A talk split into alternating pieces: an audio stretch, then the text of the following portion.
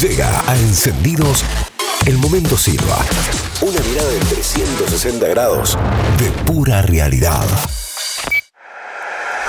Ayer se cumplieron cinco años de la primera marcha del Ni Una Menos en nuestro país. Cinco años. Disculpen las molestias, es solo una manifestación porque nos están violando, matando y humillando. Aquella manifestación que se metió por la ventana de un caliente año electoral entre Macri y Scioli y que sin bandera política alguna convocó a todas las mujeres del país en ese grito desesperado de basta. Basta, basta,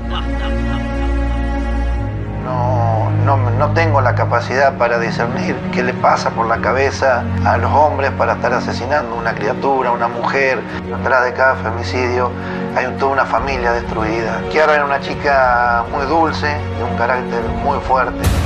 En aquel momento, la consigna y el argumento principal de aquella sonora manifestación en un 2015 tenso e intenso era el femicidio de Kiara Paz, la joven ultimada por quien era su novio.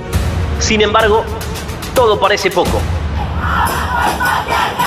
Hasta las movilizaciones multitudinarias, antes en las calles y ahora virtuales por la pandemia, como así también las promocionadas campañas en todos los medios, parecen poco. En cuarentena, la justicia también es para nosotros. Duele, duele, duele. En las calles y en casa, vives y libres nos queremos. Todo parece poco. Te llena de bronca, de impotencia, pero queda la sensación que no alcanza con el ni una menos que la violencia hacia las mujeres sigue, que la desigualdad entre hombres y mujeres continúa, que los femicidios, aquellos que afortunadamente dejamos de leer como crímenes pasionales en los diarios, se multiplican. Las mujeres, las chicas trans, las minorías pasaron a ser un número, pasaron a engrosar estadísticas, porque en lo que va del año asesinaron a 134 mujeres y desde que estamos en cuarentena, sin importar ya en qué fase, llevamos más de 60. En cuarentena, encerradas con nuestras parejas violentas.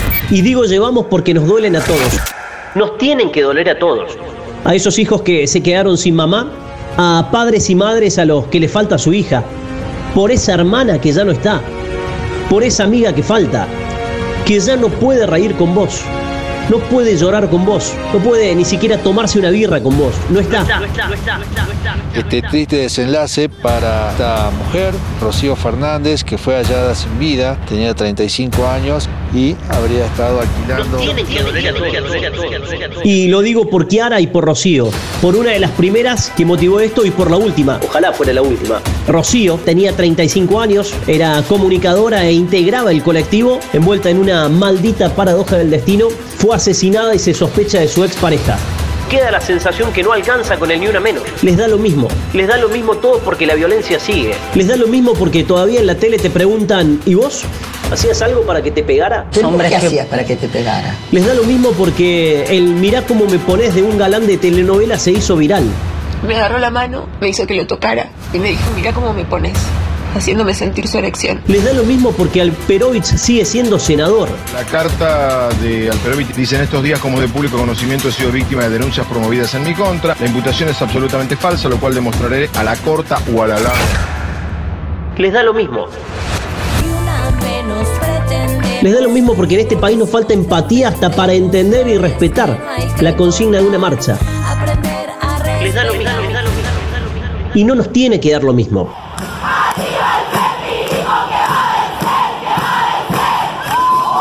Que paren de matarnos por ser mujeres. Por ser mujeres.